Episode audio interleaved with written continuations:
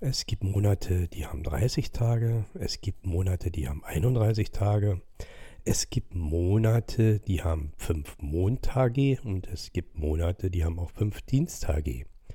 An diesen Tagen haben wir immer Sonderprogramm. In der Zeit von 17 bis 20 Uhr und dienstags vielleicht auch mal ein bisschen länger.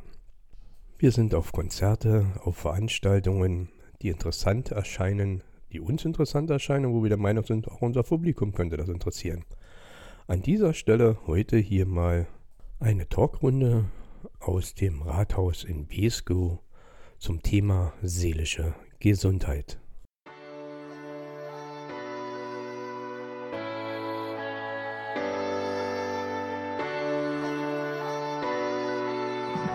Hier ist was in Bewegung, hier liegt was in der Luft.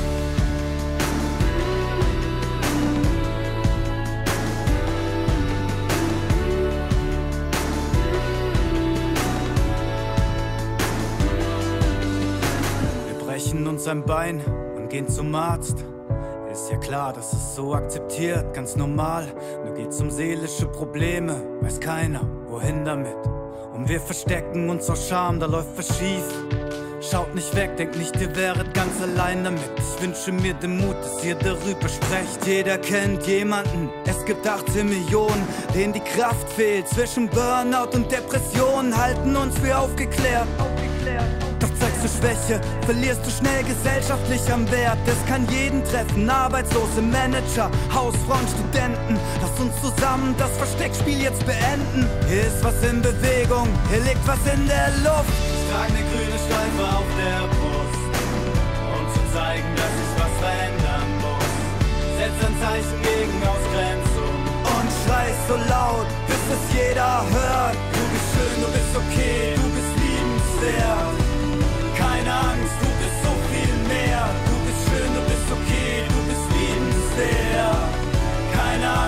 sind so viel mehr. Wir brauchen bald ein Schulfach, wo es um Emotionen geht. Kein Mathe, kein Physik kann uns erklären, was im Leben zählt. Die Psyche ist ein Regenbogen, ständig in Bewegung. Alles fließt und ändert seine Richtung. Lasst uns achtsam bleiben, wenn einer fällt Krisen sind zum Wachsen da, dann wären wir einen Schritt weiter auf der Welt. Wenn einer schweigt und es dunkel wird, alles hoffnungslos und kalt erscheint, würdest du dich umdrehen oder deine Hand hinhalten? Ich trage eine grüne Schleife auf der Brust, um zu zeigen, dass sich was verändern muss. Setz ein Zeichen gegen Ausgrenzung und schrei so laut, bis es jeder hört. Du bist schön, du bist okay, du bist liebenswert.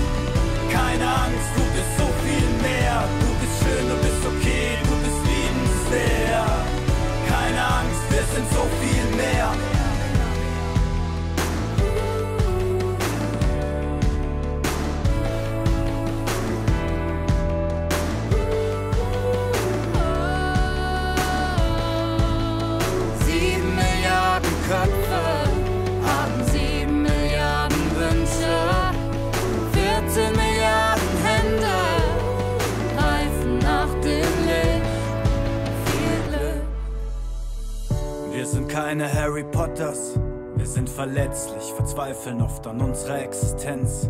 Wir wären gerne Popstars, das ist nur menschlich, ein jeder verdient sein Happy End.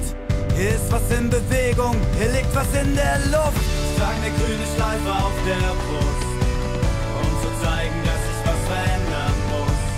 Setz ein Zeichen gegen Ausgrenzung und schrei so laut, bis es jeder hört. Du bist schön, du bist okay, liebenswert. Keine Angst, du bist so viel mehr. Du bist schön, du bist okay, du bist liebenswert. Keine Angst, wir sind so viel mehr. Du bist schön, du bist okay, du bist liebenswert. Keine Angst, du bist so viel mehr. Du bist schön, du bist okay, du bist liebenswert. Keine Angst, wir sind so viel mehr.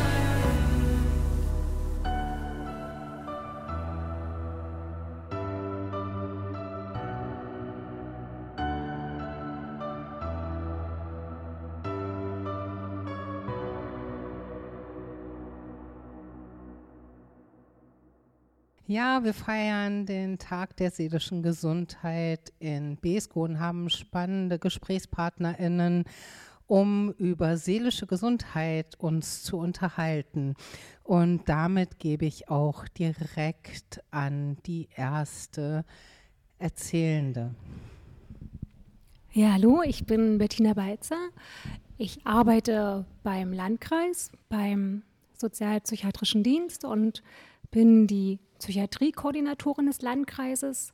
Das heißt also, ich unterstütze, ähm, koordiniere Hilfen mit für Menschen, die von seelischen Krisen betroffen sind und äh, wenn es um das Thema seelische Gesundheit geht.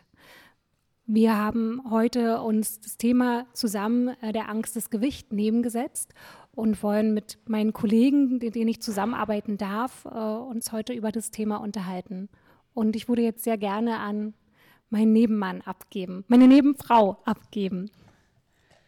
Ja, hallo, ich bin Silvia Hoffmann. Ich bin seit langem Betroffene und bin mit meinem Seelenkaffee mobil unterwegs und bin heute Teil dieser Veranstaltung. Genau, ich gebe erstmal weiter. Ich muss erstmal warm werden. Hallo, ich bin Corinna Wendt, ich bin Geschäftsführerin der BESCOM GmbH.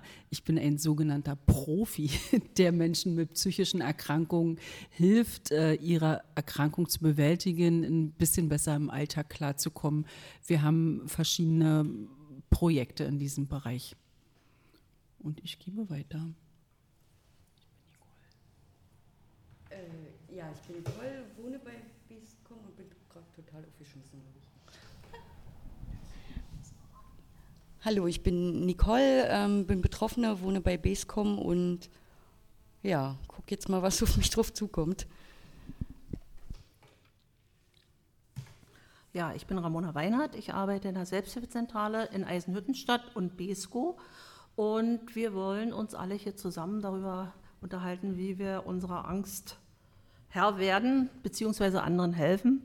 Wir haben verschiedene Selbsthilfegruppen, aber wie ich erst schon sagte, ich habe im Moment auch Angst. Mein Name ist Peter Grollig. Ich bin Patientenfürsprecher der Emanuel Klinik, aber schon seit 2012 in den Regionen äh, sehr stark dabei, unterstützend und beratend den Patienten zur Seite zu stehen. Dazu mache ich auch öffentliche Veranstaltungen schon seit über drei, zehn Jahren das Trialogforum, in dem man sich auf Augenhöhe austauschen kann. Das ist so ein Stückchen meine Profession. Danke.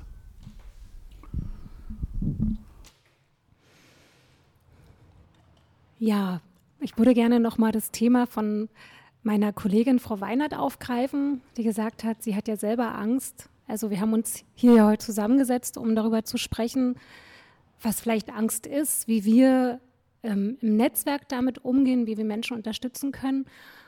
Ich finde es einfach auch ganz wichtig, erstmal zu sagen, dass ich persönlich glaube, dass Angst ein ganz normales Gefühl ist, dass ähm, Angst auch wichtig ist und dass es, glaube ich, ganz viele Arten gibt, damit umzugehen und ins Gespräch zu kommen. Ja. ja. Ich mische mich mal ganz einfach kurz ein. Angst ist ja, ähm, wir haben vorhin schon mal darüber gesprochen, es geht ja mal darum, Angst, was ist das? Warum habe ich Angst? Wie habe ich Angst? Und äh, da fiel uns der alte Tonfa äh, Ton, wie heißt der Jan ein, der Tonsportvater da, der, mhm. der ja mal gesagt hat, in einem gesunden Körper ruht ein gesunder Geist. Und da fanden wir einen Über Widerspruch, wo wir gesagt haben, äh, ohne gesunden Geist gibt es keinen gesunden Körper. Das war unser unser Aufhänger, wo wir darüber diskutiert haben. Also der Geist ist ja die Seele, wenn die krank ist, der Körper krank. Letztendlich, da hat man viele, viele Dinge, die man mit sich zieht. Ich meine, wenn man äh, ein gebrochenes Bein hat und man ist eine frohe Natur, dann ist man immer noch mehr oder weniger gesunder als jemand, der ja, eine leichte Blessur hat, aber eine kranke Seele hat. Ne? So, nun haben wir uns eingehangen, haben wir unsere Meinung gesagt, nun dürft ihr weitermachen. Bitteschön. Bitte, wer jetzt, möchte. Jetzt habe ich, den, hab ich den Faden verloren. Ähm, Suchen genau, wir mal. ich wollte sagen, grundsätzlich äh, wollte ich mich ja anschließen an dich. Äh, die Angst ist ja grundsätzlich erstmal eine gute Eigenschaft, weil sie uns ja schützen, beschützen soll. So sehe ich das immer. Ähm, als Betroffene, die diagnostiziert ist mit einer generalisierten Angststörung, würde ich ihr heute am liebsten darüber sprechen, wie anstrengend dieses Leben eigentlich ist, wenn man dauerhaft in, in die Welt in Problemen sieht, weil man vor etwas Angst hat und wie schwierig man auch für seine Mitmenschen wird. Und für mich ist es ähm, am besten, wenn mein Umfeld das akzeptiert und mir nicht sagt, ich soll keine Angst haben und ich soll dies nicht und das nicht, sondern akzeptierend, dass ich so ein Mensch bin.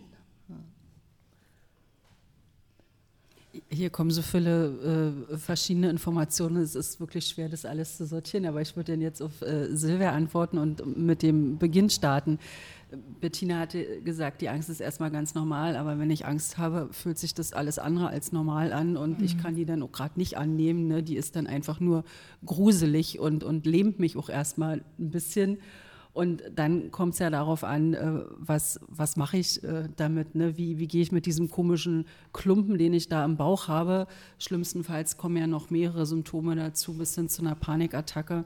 Wie gehe ich damit um? Und ähm, ich glaube, in dieser Situation fällt es wahnsinnig schwer, sich zu sagen, es ist ganz normal, es ist was Gutes, die Angst will mich beschützen. Ich fühle mich gerade gar nicht beschützt, wenn ich dieses Gefühl habe. Ähm, ich weiß nicht, vielleicht kannst du sagen, du hast ja, wenn du sagst, du bist da so lange betroffen, was wird dir denn da an der Stelle immer geraten von allen, die es so gut mit dir meinen?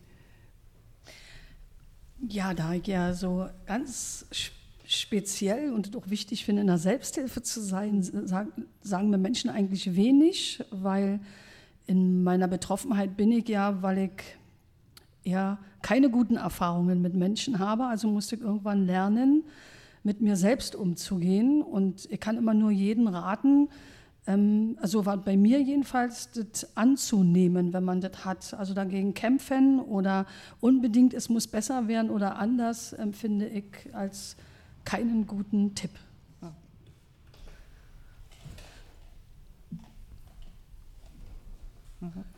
Da würde ich dann mal gleich eingreifen, das finde ich nämlich auch. Ich wollte eigentlich am, am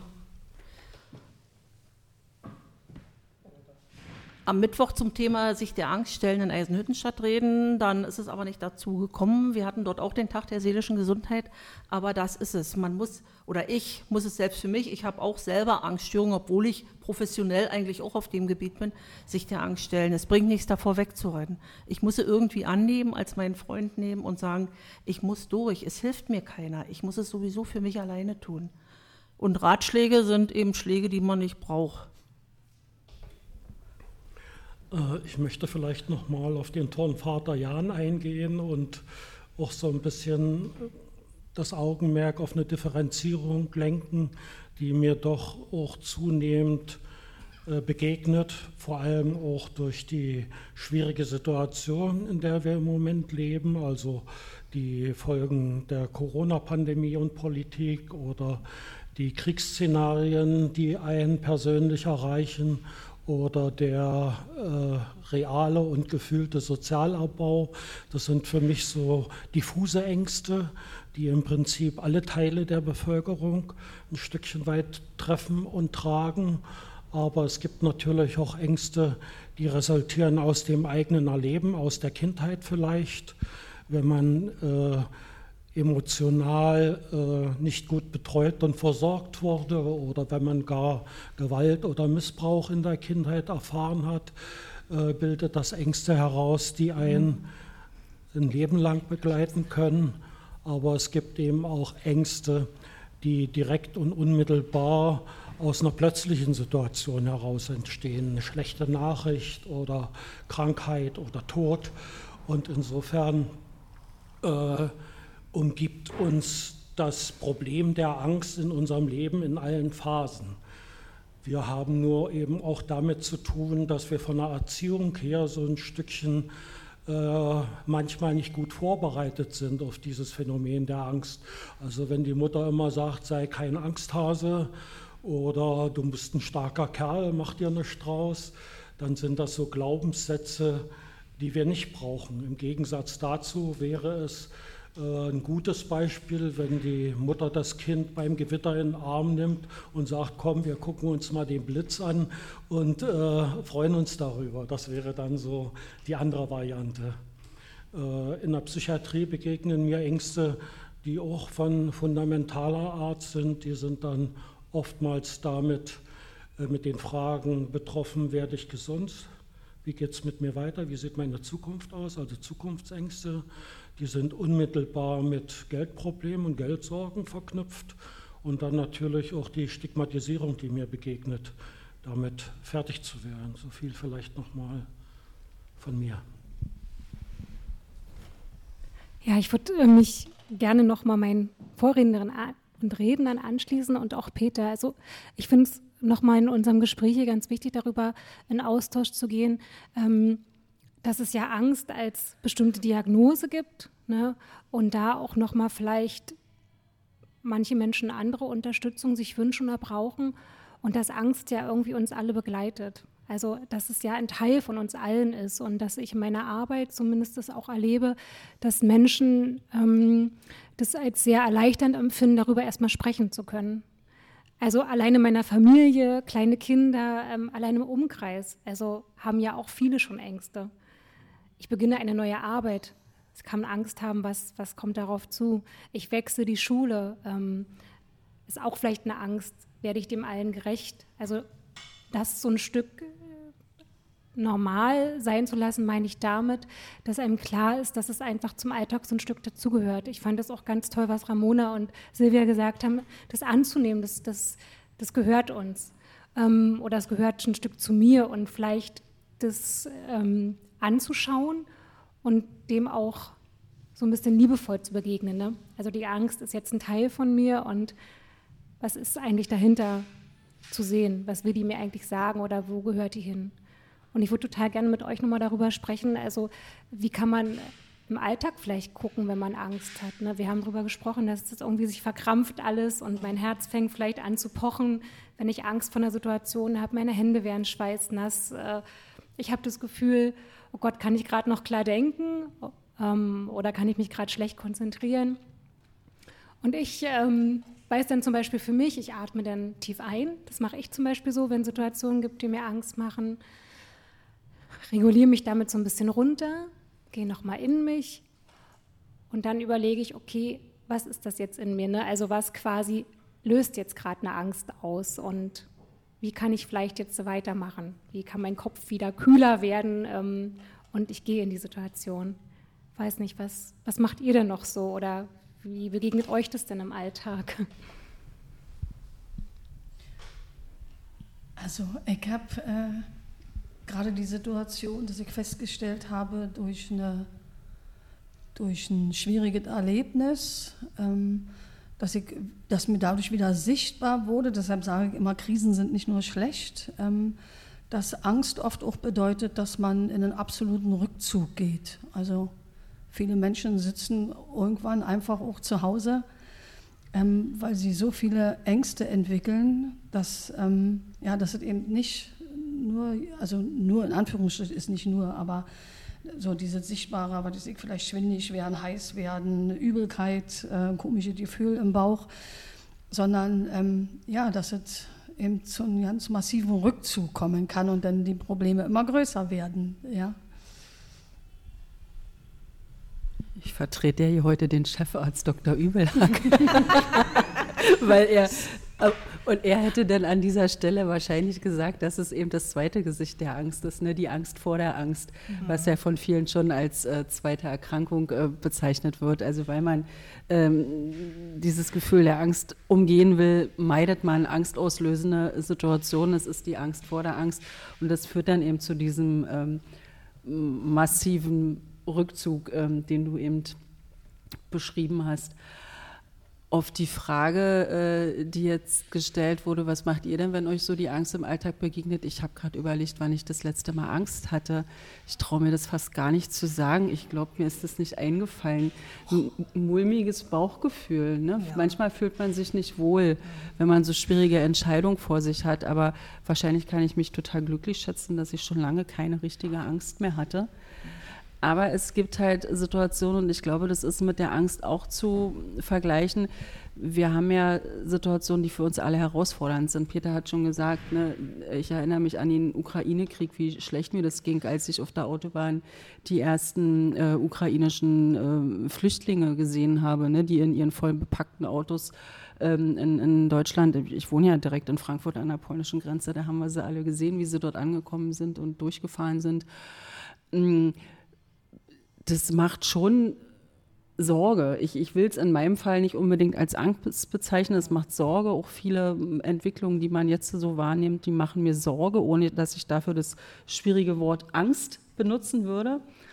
Und musste dann auch für mich irgendwann mal gucken, wie, wie kann ich mich davor schützen? Weil wenn du dir 24 Stunden am Tag Sorgen machst, du kannst nicht schlafen, du kommst nicht zur Ruhe und ich musste dann mir so ein bisschen die Vogel-Strauß-Methode äh, wieder zu, in Erinnerung rufen. Also mir einfach Momente schaffen und mir ganz bewusst vornehmen, darüber wird jetzt nicht nachgedacht und darüber wird jetzt nicht gesprochen. Ähm, so kann ich meine, meine Alltagssorgen manchmal ein bisschen im Zaum halten. Vielleicht springe ich da gleich mit ein. Also, äh, wie gesagt, diese, diese großen Sorgen, die Weltpolitik, die versuche ich auszublenden, weil ich sage, ich habe keinen Einfluss drauf. Und wenn ich mich damit jetzt noch verrückt mache, äh, dann kann ich mir auch gleich einen Strick nehmen. Das will ich aber nicht. Ich will ja äh, leben und äh, nochmal, um der Angst sich zu stellen. Ich weiß, es gibt immer ein Beispiel, ich habe jemanden im Laden getroffen, also was heißt getroffen, ich habe sie gesehen und denke, um Gott, mit der will ich nicht reden. Und äh, bin dann der Frau aus dem Weg gegangen und wie es so passiert, dass ich äh, natürlich die an der nächsten Ecke genau frontal bin ich ihr entgegengelaufen. Und das war für mich dieses Schlüsselerlebnis zu sagen, dann stelle ich mich doch gleich der Angst, anstatt vor, davon zu äh, laufen und dann immer wieder äh, äh, Angst zu haben, ich treffe die oder so. Und so ist es mit anderen Ängsten auch. Das war so für mich eins der Schlüsselerlebnisse, was ich auch für mich versuche jetzt, wie gesagt, dann lieber Augen zu und durch und mich stellen der Angst. Also ich glaube, das Problem ist tatsächlich da, darin zu suchen, ob man bereit ist, sich der Angst zu stellen, äh, sie als Herausforderung anzusehen, als Aufgabe, nachzufragen, was will mir die Angst sagen, nachzufragen, was macht sie mit mir, also als einen Moment zu sehen, mit dem ich arbeiten kann, an dem ich mich entwickeln kann, oder ob ich sie zulasse, sie mich erniedrigt, panzert, einengt, mich in den Rückzug bringt, in die Einsamkeit. Und dann sind wir in der Phase, wo es tatsächlich zur Krankheit wird. Und die Chance besteht eben darin, nicht in die Vermeidung zu gehen, das ist ja so eine Motivationsstrategie, die wir alle kennen, sondern zunächst erstmal den Schritt zu wagen, äh, sich dieser, das als Aufgabe anzusehen und anzuerkennen und äh, die Chance wahrzunehmen, über die, über die äh, Selbsthilfe so ein Stückchen sich daran zu entwickeln und äh, zu wachsen. Und wenn man dabei Erfolge erzielt, dann kann man sich daran dann vielleicht auch so ein Stückchen naja, ich will nicht gerade sagen heimisch fühlen, aber zumindest eine gewisse Akzeptanz erarbeiten. Das ist natürlich ein schwieriger Prozess. Äh, viele Menschen bleiben in der Vermeidung hängen, aber äh, es gibt ja verschiedene Hilfsmittel, wo man äh, sehen kann, was zu einem passt. Also bei mir war es immer so, dieses zottliche, orangefarbene Monster, was sich was sich dann auf meinen Schoß gefläzt hat, den Arm rumgelegt hat und gesagt hat, na Alter, geht's dir scheiße? Woran liegt's denn? Was ist denn das, was, was da gerade bei dir passiert? Und dann kann man schon ein bisschen drüber lachen und lächeln und äh, sich vielleicht auch daran so ein Stückchen hochziehen. Und ich glaube auch, je mehr man sich dem Thema nähert, umso kleiner wird vielleicht auch das Problem. Also aus dem äh, sehr großen, scheinbar unüberwindbaren Riese wird dann vielleicht ein normaler Mensch oder sogar ein kleiner Zwerg. Aber diesen Weg, diesen Prozess muss man schon gehen, sich stellen. Und äh, die Schwierigkeit ist eben, besteht eben darin, den Mut dazu zu entwickeln und seinen Weg zu suchen. Das wird nicht immer funktionieren auf Anhieb. Da liegt mir gleich was auf der Seele, wenn ich euch jetzt so zugehört habe, dieses sich der Angst stellen. Ich habe richtig mitbekommen, wie das bei mir im Bauch grummelt. Ne? Das ist ja eine Aufgabe. Hm. Eine Aufgabe, die echt erstmal auch eine Herausforderung darstellt. Ähm, ihr habt recht, das weiß ich, man muss sich der Angst stellen, aber ich glaube, im vorhergehenden Schritt ist es erstmal wichtig, dass man diesen Mut, von dem du eben gesprochen hast, sich der Angst zu stellen, wo kommt der denn her? Und ich glaube, dass der herkommt oder dass man den finden kann, wenn man sich austauscht mit anderen. Also ist ja auch so ein bisschen das Motto unseres heutigen Tages, gemeinsam der Angst begegnen. Ich glaube, es kann total entlastend sein und hilfreich sein, auch wenn ich noch lange nicht so weit bin, mich der Angst zu stellen, erst einmal mit jemandem zu sprechen und zu sehen, oh, es gibt wirklich noch jemanden, dem geht es genauso wie mir. Und ähm, über diese Begegnung, und da braucht es wahrscheinlich manchmal auch mehr als eine und, und vielleicht auch noch ganz viele andere Erlebnisse, kann man dann so nach und nach, ähm, hoffe ich doch, den, den Mut entwickeln und die Hinweise, die, die wir jetzt auch gegeben haben, ne, man muss sich der Angst stellen und so, dass man das dann auch erstmal verstehen kann und den Mut dann aufbringen kann, das, das anzugehen. Und vielleicht auch sogar mit jemandem an seiner Seite oder mit einer Gruppe an seiner Seite. Ähm, das das sind zumindest auch die Sachen, also die, die ich mir jetzt so erkläre, aber die wir natürlich auch in der, in der Praxis erleben, in, in unserer Beratungsstelle, wo ja viele Betroffene zusammenkommen und die einfach eine, eine Stärkung durch diese Gemeinschaft erfahren. Ist sicherlich nicht für jeden sinnvoll, aber viele, ähm, für viele ist das ganz wichtig. Ja, ich würde mich eigentlich gerne ähm, Corinna noch anschließen. Ich habe gerade gedacht, als Ramona und Peter gesprochen haben, also das ist ja auch viel ähm, Reflexionsarbeit. Ne? Also viele Menschen wissen ja wahrscheinlich gar nicht, wenn sie so bestimmte Symptome haben, die so auf den Körper gehen, die ihnen dann auch wieder Angst machen. Was ist da jetzt eigentlich los mit mir? Um, wie kann ich damit umgehen? Und von dem, was ihr gesprochen habt, sind ja sozusagen bestimmte Strategien schon. Und Bewältigungsmechanismen, die man irgendwie auch dann gut erlernen kann, um auch wieder gestärkter in solche Situationen zu gehen.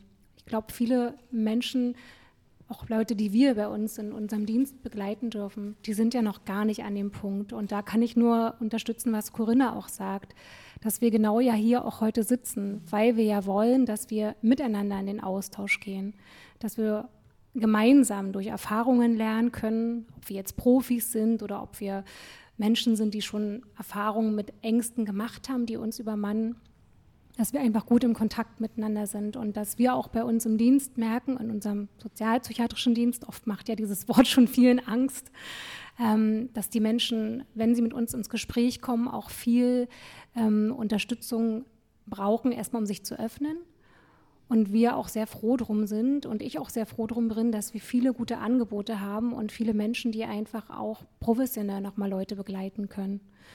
Oder die Möglichkeiten aufzeigen, ähm, dass man miteinander ins Gespräch kommen kann. Alleine oder ähm, im Rahmen von der Selbsthilfe. Ja. Ähm, ganz kurz mal, es war voriges Jahr, viele Schicksalsschläge kamen mit einem Mal und die hätte Hilfe gebraucht. Aber ich als nicht Betroffener sonst, sag ich mal, wo Ängste nicht da waren, wusste kein Arschrat, ich wusste nicht wohin. Selbst meine behandelnde Ärztin, äh, gut, mit den Krankenscheinen war das eine, aber äh, wo Hilfe gibt, wird es eigentlich schwierig zu finden. Also ich habe nichts gefunden, wo ich sagen könnte, jetzt gehe ich da mal hin. Sozialer Dienst, ja, das, da bin ich gar nicht drauf gekommen. Das ist ja eigentlich, wo, wo, wo Menschen einfach sich immer weiter zurückziehen, weil sie ich hatte nur noch die, die Schar, also ich hatte das Glück, dass jemand da war, der gesagt hat, äh, nimm mich mit, ich nehme dich mal mit. Aber ähm, wenn dieses Glück nicht da ist, dann verfallen diese Menschen ja eigentlich immer weiter den, ihren Ängsten. Wo muss jetzt, äh, sage ich mal, jetzt die Frage an die Profis, weil sie gerade hier haben. Wie kann man denn die Menschen denn erreichen, eigentlich da abholen, wo sie sind? Wie, wie kann das funktionieren? Das ist so meine Frage gewesen. Na, ich glaube, ähm, auch wenn es nur ein ganz kleiner Baustein ist, so eine Tage wie heute. Ne? Also unser Netzwerk ähm, in, in, jeder Region oder in vielen Regionen gibt es ja diese sogenannten äh, psychosozialen Arbeitsgemeinschaften und wir müssen Öffentlichkeitsarbeit machen.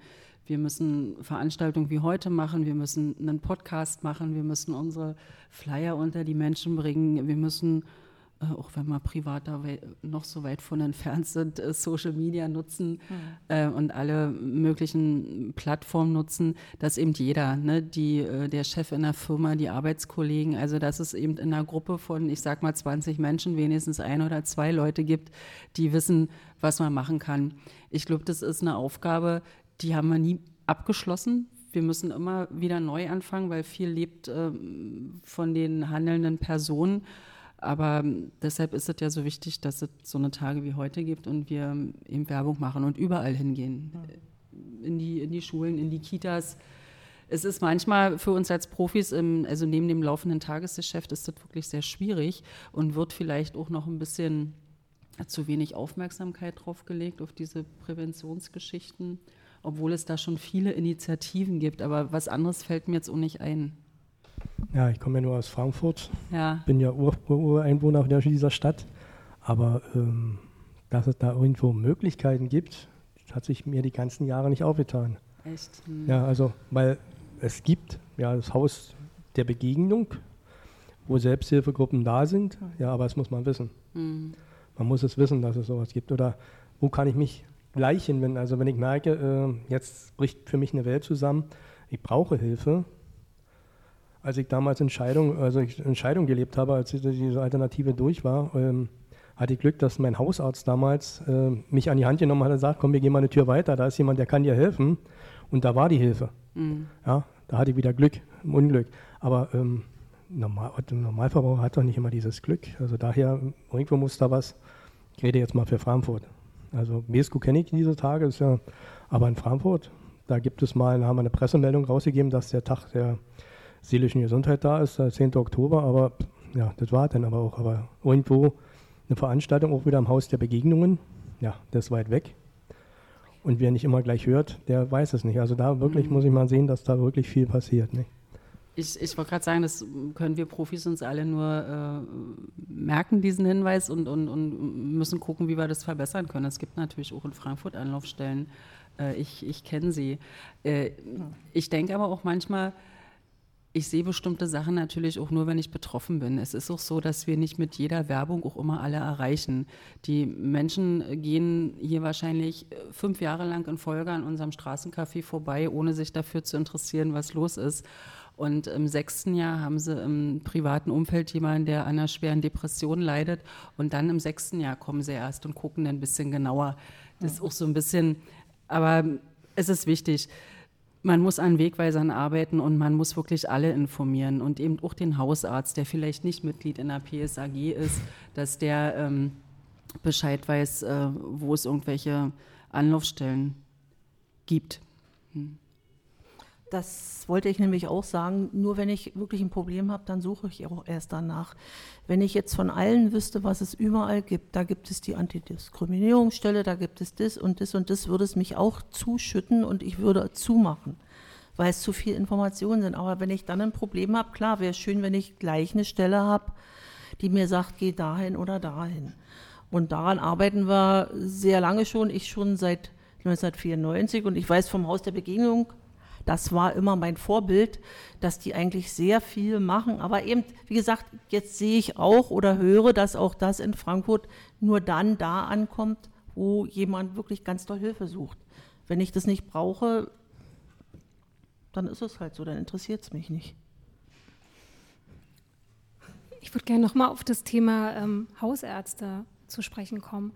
Also Corinna und auch Ramona haben ja gerade schon gesagt, dass es psychosoziale Arbeitsgemeinschaften gibt, dass es Netzwerkarbeit braucht, um diese Angebote zu kennen, ähm, um dann im besten Fall wirklich irgendjemand zu haben, der vielleicht von 20 Leuten weiß, okay, da gibt es, da gibt es eine Einrichtung. Ne, also der sozialpsychiatrische Dienst ist ja zum Beispiel sehr aufsuchend tätig. Oft wird der auch von Bekannten oder Angehörigen oder Nachbarn genutzt und dann hat man die Möglichkeit, ich sage es jetzt mal fachlich niedrigschwellig, Kontakt zu jemandem aufzunehmen und erstmal ein Angebot zu machen. Und natürlich muss dieser Dienst oder müssen unsere Angebote auch bekannt werden. Das, glaube ich, schaffen wir nur, wenn wir Öffentlichkeitsarbeit betreiben, wenn wir gemeinsam zusammenarbeiten wollen. Und dennoch finde ich aber auch die Hausärzte ein ganz ganz wichtiger Punkt, weil die, die meisten Menschen gehen zum Hausarzt. Sie haben ein unglaubliches Vertrauen zu ihm, ob alt oder jung. Das ist oftmals der erste Ansprechpartner. Und wir versuchen ja nicht nur in den psychosozialen Arbeitsgemeinschaften, sondern jeder von uns ähm, auch mit Hausärzten in Kontakt zu kommen. Und natürlich haben wir wahrscheinlich noch nicht alle erreicht, weiß nicht, ob das überhaupt jemals möglich ist. Aber es gibt viele Hausärzte im Umkreis von Besko, auch in Frankfurt ähm, oder auch im Fürstenwalder Raum, die zum Beispiel schon seelische Themen ernst nehmen, die wissen, ähm, dass es Stellen gibt, an die sie sich wenden können und die das auch ganz bewusst äh, in ihrer Behandlung versuchen umzusetzen. Also auch so ein Hausarztprogramm, wo der Hausarzt steuernde Funktion übernehmen soll, wäre nochmal so eine Chance für uns alle, auch diese seelischen Themen nochmal mit den niedergelassenen Hausärzten zu thematisieren. Ja. Ich glaube, Silvia, du hast genickt, weiß nicht, ob du jetzt oder spreche ich dich jetzt zu so spontan an, Entschuldigung, aber weil du gerade so nicktest. Oh, nee, okay, Peter möchte. Peter, ja. Peter wollte eigentlich sprechen, Gut. aber äh, vielleicht noch äh, ganz kurz dazwischen, weil du mich angesprochen hast. Also auch, ähm, genau, ich, auch ich habe mit meiner Hausärztin gesprochen, weil ich ja immer Peter unterstütze auch äh, mit dem Trialogforum, weil ich das total wichtig finde, weil das auch eine Bewegung aus der betroffenen Szene ist. Ähm, und die hat mir einfach geantwortet, sie hat gar keine Zeit.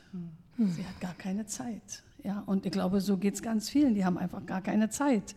Und ich möchte ähm, Du hattest niedrigschwellig angesprochen. Für mich wäre zum Beispiel niedrigschwellig, dass wir, weil wir seit Jahrzehnten wissen, dass die Zahlen immer weiter steigen, endlich anfangen in den Schulen mit den Kindern ähm, äh, aufeinander achten. Da gibt es ein ganz tolles Programm, zum Beispiel habe ich auch schon teilgenommen, wo, wo die Kinder lernen, nicht mehr im Wettkampf zu sein, sondern aufeinander zu achten und wie das funktioniert weil dann brauche ich nicht dieses äh, professionelle Netzwerk, sondern ich habe einen richtig tollen Nachbar, der weiß, wenn es mir nicht gut geht, dann drückt er mich mal, hört mir mal zu und dann geht es wieder weiter. Mhm. Das, ähm, Silvia, das wollte ich, oh, Schuld, darf ich noch kurz? Genau, weil wir haben ja jetzt über das professionelle Netzwerk gesprochen. Ehe das aber zum Tragen kommt, ist das, glaube ich, wirklich wichtig, dass man sein privates Netzwerk hat. Ne? Ähm, dass man einfach äh, zwei, drei Leute und, und, und wenn es einer ist, dass man jemanden hat, dem man vertraut und, und mit dem man auch sprechen kann. Und das sind natürlich Sachen, die so auf privater Ebene äh, funktionieren. Da kann man professionell wenig Einfluss nehmen. Man kann vielleicht schon ein bisschen gucken, weil diese äh, Vereinzelungstendenz nicht, mir fällt der Fachbegriff nicht ein, die sind ja schon recht deutlich. Ne? Also dieses Gefühl, dass man so immer zusammen, dieses Gemeinschaftsgefühl bröckelt ja immer mehr. Man ist immer so projektbezogen zusammen und jetzt sind wir hier in diesem Kurs zusammen. Ähm, das kann man sich dann schon nochmal angucken im Bereich Kita und Schule, wie man da wieder mehr ins Gemeinsame kommt. Und ich glaube, das ist für jeden wichtig. Such dir ein, zwei Leute, mit denen du reden kannst, weil das professionelle Netz, das kommt erst viel, viel später zum Tragen. Ne? Äh, ich will nochmal zurück zum, zu der Aussage, was wir, was wir sozusagen selbst unternehmen und machen können. Äh, bei mir ist es tatsächlich als, wirksamste, als wirksamstes Angebot das Trialog- oder Gesprächsforum, was wir schon seit langer Zeit durchführen. Der, die große Schwierigkeit besteht darin, den, den Kreis der Teilnehmer tatsächlich zu erweitern, weil die Themen und die Inhalte in meinen Augen wichtige Alltagsthemen auch sind, die die Menschen betreffen und berühren. Also wenn wir über das Thema Angst reden, spielt die Frage der Selbstreflexion eine große Rolle. Auf sich selbst zu schauen und zu gucken, äh, was überfordert mich gerade, warum, warum bin ich so gestresst, warum lässt meine Konzentration, Konzentration nach, warum äh, stellen sich körperliche äh, Gebrechen ein, die ich mir nicht erklären kann und ich schaue eben nicht darauf, äh, dass das Fass am Überlaufen ist. Und die Strategie dagegen kann eigentlich nur sein, was rauszunehmen. Und wenige Menschen sind tatsächlich in äh, dazu in der Lage, diesen Blick für sich zu öffnen. Aber dann kommt ja der nächste Schritt, welcher Verzicht tut mir gut, ist sozusagen die große Frage. Also was schmeiße ich weg von meinen geliebten Regeln, Gewohnheiten, um diesen freien Raum äh, mit Dingen zu füllen, die mir gut tun. Also muss ich um 18 Uhr mein Krimi gucken oder gehe ich lieber raus? Oder ja, also in dieser Art und Weise. Und äh, diese Anregung findet man bei uns durchaus im Erfahrungsaustausch. Deswegen finde ich das eine wertvolle Sache und äh, werde auch nicht äh, aufgeben, dafür zu werben, dass das eine offene Veranstaltung für alle ist. Das ist so ein Beispiel. Aber zum Netzwerk zurück habe ich auch eine eigene Sicht. Äh, für mich ist es im Moment so eine Beobachtung aus der Distanz wo ich feststelle, dass man Netzwerke so ein bisschen heilig spricht, um Mangel zu überdecken. Und manchmal ist es tatsächlich so, äh, dass das in meinen Augen wie so eine heilige Kur gehandelt wird und man nicht tief genug dahinter schaut, äh, sind es wirklich intensive und gute Beziehungen, die dabei entstehen, sondern äh, aus diesem Werbeaspekt heraus äh, stärker, stärker ins praktische Tun kommen, alle einbeziehen, an einem Strang ziehen so ein bisschen. Aber das sind ja Themen, die uns immer wieder und im Alltag häufig begegnen.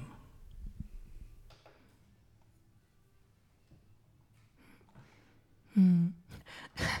ich, ich, wollte eigentlich auf Peters ähm, Antwort gerade eingehen, aber ich bleibe immer noch so zusammenstehen, halb Netzwerken.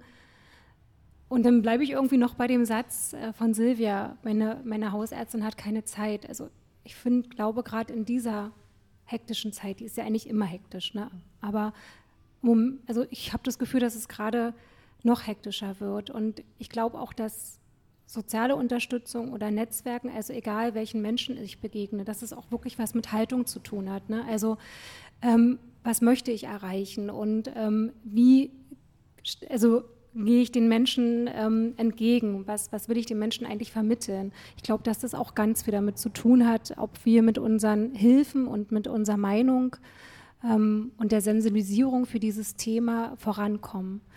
Ich habe auch das Gefühl, dass viele so versuchen, gerade in der Zeit, um selber vielleicht ähm, nicht auch krank zu werden, ob nur körperlich oder seelisch, so ein bisschen ihre Türen sinnbildlich schließen ne, und gar nicht so viel nach außen geben können oder gar nicht so viel Unterstützung leisten können.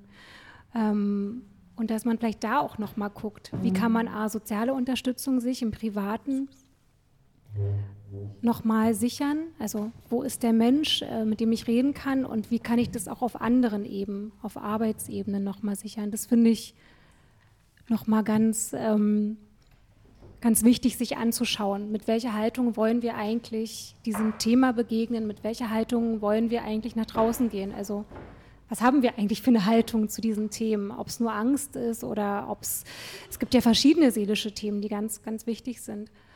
Und ich bin immer, also ich persönlich bin in meiner Arbeit sehr dankbar dafür, dass ich Menschen begegnen kann, die mir das Vertrauen schenken, sich zu öffnen. Ich finde, das ist eine unglaubliche Stärke ich finde immer, ich bin nicht derjenige, der irgendwie stark ist, weil ich aufstehe und herausgehe, meine Arbeit zu machen, die ich mit sehr viel Freude erfülle, sondern ich bin eigentlich sehr dankbar, dass die Menschen bei unserem Dienst oder auch im Netzwerk den Halt finden, zu sagen, hier kann, kann ich mich öffnen dem Thema. Das finde ich ganz wichtig und ähm, eigentlich auch sehr froh darum, dass wir hier so ein gutes Netzwerk haben und dass wir versuchen, genau für dieses Thema alle zu brennen und äh, miteinander in Austausch zu gehen. Und ob es das Trialogforum ist, was ja auch jetzt im Rahmen der Woche der seelischen Gesundheit sich wieder dem Thema nähert, oder ob es ganz viele andere Sachen sind. Ja, nochmal um den Hausarzt zu sprechen zu kommen, meine Hausärztin, als ich in dieser Situation war, Entschuldigung, bist du dann gleich dafür? Okay, ähm, sie hat, hat, mich dann bloß, ihre Antwort war, also ähm, ich gebe Ihnen eine 800er Nummer, sind Sie damit zufrieden? Ich sage, womit soll ich jetzt zufrieden sein? Ich sage, dass da auf dem Krankenschein irgendeine 800er Nummer steht. Ich sage, das interessiert mich nicht. Das interessiert doch nicht meinen Arbeitgeber. Ich sage, mich interessiert eigentlich nur, äh, dass mir geholfen wird. Ich habe keine Hilfe. Ich war dann fertig, also so viel Zeit hat sie nicht. Draußen sitzen noch etliche Patienten, war dann die Antwort. Ja? Und das ist einfach, ähm, da wird viel zu leichtfertig in meinen Augen damit umgegangen mit diesem ganzen Thema. Das wird noch nicht, ist noch nicht in den Köpfen angekommen. Hm. Dass eben auch, wenn die Seele krank ist, dass man wirklich schwer krank ist. Und davon es zu Depressionen führen kann und, und, und, und immer noch weitergehen kann. Und dann immer noch vom Arbeitgeber immer noch eine draufkommt, hab dich da nicht so, mach doch, siehst doch alles in Ordnung, siehst doch gesund aus. Ja, und das ist so, wenn da selbst die Hausärzte schon, äh, sag ich mal, kneifen oder nicht die Kompetenz haben wollen, ich meine, Kompetenz werden sie schon haben, denn die sind ja Ärzte. Ja, also da bin ich ziemlich, äh, da war ich ziemlich äh, ja, schockiert, nicht deprimiert, aber schockiert. Und deswegen, also zum Arzt zu gehen, zum, zum Hausarzt zu gehen und verlangen und zu erwarten, dass da ihnen hilft, das ist eigentlich eine Illusion. Genau, ich, äh, ich, ich habe jetzt das Gefühl, ähm, ich habe hier ein Thema angesprochen, was ich vielleicht falsch rübergebracht habe, weil meine Hausärztin hat Zeit für mich, also ist auch noch die einzigste Bezugsperson, die ich habe, weil ich alles andere eher verweigere. Mir ging es eigentlich darum, es kann jetzt sein, dass ich das durcheinander gebracht habe, dass sie, ich wollte sie so zum Trialogforum einladen und habe gesagt, Mensch, da, da, aber da hat sie keine Zeit für. So, das war eigentlich das, was ich sagen wollte. Es ist sehr interessant, was daraus geworden ist. Äh, Genau, ich, ich gebe mal meine, meine weltbeste Hausärztin. So musste ich jetzt richtig stellen. Ähm, Danke, Silvia. Ich muss auch irgendwie nochmal auf das Thema von dir gerade zurückkommen. Äh, man geht zum Arzt und man braucht sich da keine Illusion machen, dass man Hilfe bekommt. Also in mir merke ich gerade so ein bisschen Grummeln, was sich auftut, weil ich finde es ziemlich, ähm, wie sage ich es jetzt, ohne ärgerlich zu wirken, ähm, das finde ich jetzt zu allgemein gesagt, weil ich genau das Thema ja, was auch mit Zeit und Haltung und wie geht es auch dem Hausarzt zu tun hat. Also ich kann mindestens, was ich nicht in einem Podcast tun werde, fünf Ärzte aufzählen, die ich privat und im beruflichen Alltag kenne, wo ich ganz genau sagen kann, wenn, wenn, wenn wir da jemanden haben, den ich jetzt im beruflichen Alltag vermitteln muss, dann habe ich ein offenes Ohr. Oder auch wenn ich da jetzt... Ähm, als Privatmensch hingehe, dann nimmt er das ernst, wenn ich sagen würde, mir geht es vielleicht nicht gut oder ich spüre die und die Symptome an mir. Der hat dann vielleicht nicht immer gleich eine Nummer, aber auf jeden Fall ähm, nimmt er die Situation ernst. Ich glaube, da gibt es bestimmt solche und solche Ärzte, aber da möchte ich so ein bisschen auch die Lanze dafür brechen, dass, dass dieses Thema äh, garantiert zu wenig Gewichtung hat und ähm, dass dieses Thema leider immer noch ähm, aus meiner Sicht 2023 merkwürdigerweise bei vielen noch gar nicht so im Kopf angekommen ist und auch wieder Angst macht, das offen zu sagen. Aber dass es auf der anderen Seite auch schon viele Menschen gibt, die sich damit auseinandersetzen und auch Hausärzte, die durchaus Flyer von ähm, Institutionen in der Hand haben und auch ernst nehmen, was Menschen ihnen sagen, gerade wenn es um den Arbeitsalltag geht. Und dann äh, lieber vielleicht auch sagen, okay, dann gucken wir uns das nochmal an und du kommst vielleicht in, dann und dann nochmal wieder als die Person ins kalte Wasser zu schmeißen. Also das fand ich jetzt nochmal wichtig zu erwähnen. Da würde ich auch gerne nochmal ansetzen. Natürlich gibt es überall die und die Menschen, ist ohne Frage. Aber leider muss ich feststellen, ich bin ja auch bundesweit mittlerweile vernetzt mit Betroffenen. Das sind natürlich zumeist denen, denen nicht so gut ging, aber auch regional stelle ich fest, dass äh, Menschen, die zum Hausarzt kommen, einfach mit einer Tablette wieder gehen. Und das muss ich als Mensch, als Betroffener langjährig einfach sagen, das möchte ich nicht. Also da möchte ich, dass ein Hausarzt erstmal andere Wege wählt. Da, ja, da muss ich jetzt mal dazwischen ringen. Es gibt aber auch viele Leute, die lieber eine Tablette nehmen, als dass sie daran arbeiten, dass sie vielleicht ein Problem haben, an das sie selber herangehen müssen und selber arbeiten. Die nehmen lieber die Tablette. Da muss ich jetzt mal wieder auch eine Lanze für die Ärzte brechen. Na, die Landschaft ist da sehr vielfältig. Ja. Ne? Es gibt alle. Es gibt die, die noch nie was davon gehört haben. Es gibt die, die dort sich Zeit nehmen und auch äh, vielleicht ans Netz vermitteln können. Ähm, diese Problematik werden wir so schnell und erst recht in unserer Runde hier natürlich nicht auflösen. Aber auch wenn es manchmal frustrierend ist, ich musste, als Peter da so ausgeführt hat, mit dem Netzwerk auch so ein bisschen schmunzeln. Mir lag ja eigentlich auf der Zunge und wenn ich mich na, weiter weiß, dann gründe ich einen Arbeitskreis. Also nicht jeder Arbeitskreis, äh, das sehe ich genauso wie Peter, kommt auch wirklich ins Arbeiten. Aber an dieser Stelle ging es ja wirklich erstmal um eine pure Informationsvermittlung, die wir da äh, betreiben wollen, dass wirklich alle das wissen und da dürfen wir nicht müde werden ähm, wie gesagt, vielleicht noch mal ein bisschen andere Kanäle müssten wir vielleicht gucken, gerade wenn es darum geht, auch jüngere Leute erreichen zu wollen. Und da liegt es einfach an uns handelnden Personen, ob Profis oder Betroffene, eben immer wieder so eine Tage zu veranstalten oder den Hausarzt immer wieder nochmal, obwohl wir schon wissen, sie werden wahrscheinlich auch dieses Mal wieder nicht kommen, den Brief dorthin zu schicken oder den Anruf zu tätigen. Und ähm, um da die Motivation zu erhalten, wäre dann auch schön, ne, wenn man dann sagt, komm, mach weiter. ne, also, genau. Ja, ich habe hier noch einen, einen Stuhlnachbar, Bernd. Dein Thema, soll ich dich einschalten? Ich schalte dich ein. Ja, der Angst das Gewicht nehmen. Das heißt ja letztendlich, es ist sehr gut, wenn man jemanden hat, mit dem man seinen, seine Ängste teilen kann. Nicht? Silvia sagt es ja gerade. Es ist immer sehr schwierig, wenn man im ganzen Umfeld niemanden hat, der, äh, der Ängste ernst nimmt oder und da ist es schon ganz gut, wenn man gute Beziehung hat. Und ja, ich pflege sehr viele gute Beziehungen. Das ist manchmal auch stundenlang telefonieren oder solche Sachen. Das ist ganz schön wichtig. Aber solche Menschen muss man halt kennen und finden. Ne? Ja, und das andere ist natürlich äh, die Selbsthilfe, die fand ich ganz wichtig, weil mir Silvia von ihrer äh, Selbsthilfeverein erzählt hat, fand ich ganz toll.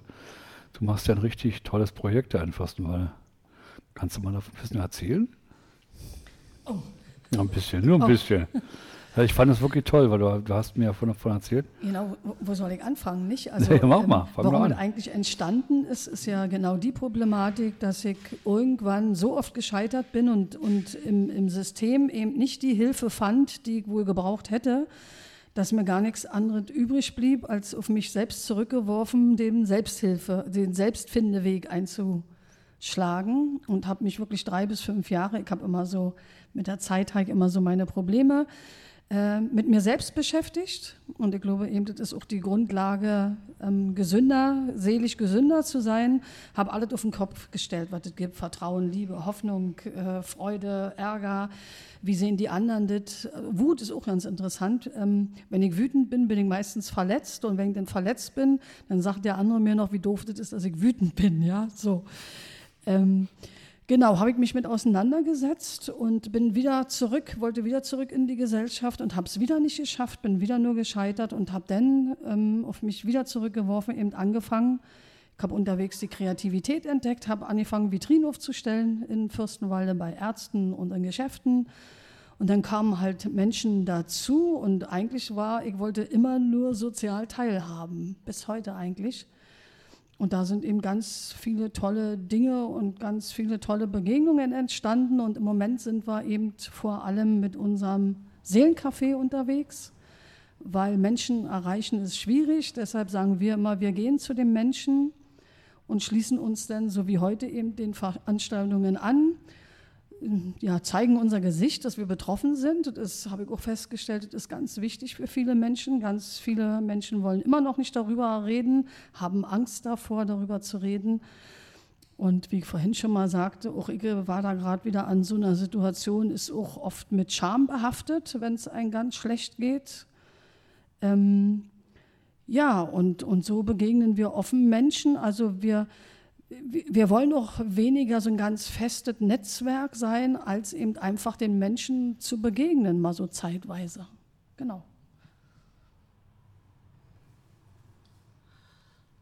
Ich finde, das ist ein schöner Ansatz, äh, anders eben als die Selbsthilfegruppen, die fest installiert sind irgendwo, die zwar mal rausgehen, aber meistens sich doch in einem bestimmten oder an einem bestimmten Ort treffen und miteinander reden. Und auch fast immer die gleichen Leute sind. Und so kann man doch mal ganz andere Leute und, äh, treffen und auch aufmuntern. Also ich finde das eine gute Alternative zu den bei uns und von mir geförderten Selbsthilfegruppen. Ja, ich finde auch, wir brauchen mehr davon. Also ich habe eine wunderbare Zusammenarbeit entwickelt mit Silvia und ihrem Verein Klein aber Oho. Das, was mir daran besonders gefällt, dass es völlig zwanglos auf die Menschen zugeht und die Menschen äh, in der Begegnung auch völlig frei und offen äh, dort aufgenommen werden.